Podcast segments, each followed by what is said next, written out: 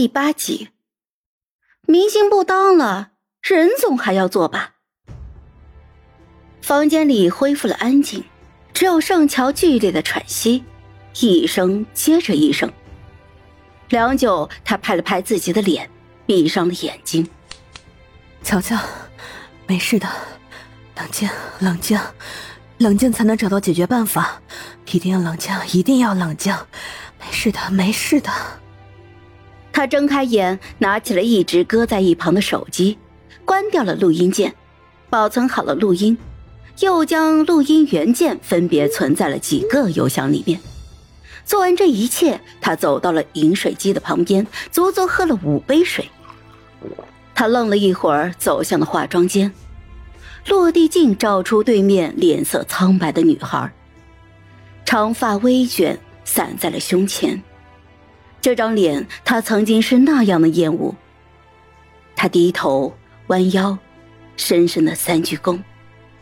盛乔，对不起，为我以前不明真相的随意攻击，为我不负责任敲下键盘给你带去的伤害，为这个网络随波逐流戾气横行的重伤。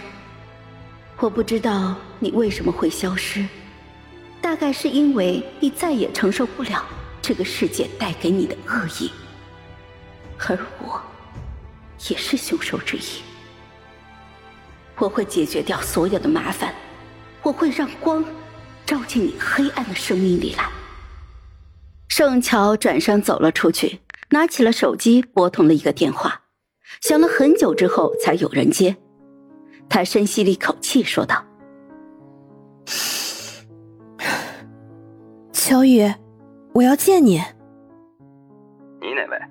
我有一些法律上的问题想咨询你，约个时间见面吧。不好意思啊，我最近手上有几个案子，时间比较紧迫。这样，我安排事务所的同事先和你对接。不行，我只和你谈。乔宇，我真的很需要你的帮助，除了你，我谁都不信。好，晚上八点在在西风水榭，我在守风阁等你。西风水榭就在乔家的附近，是以前乔家人常爱去的高档茶楼，隐秘性和环境都做得很好。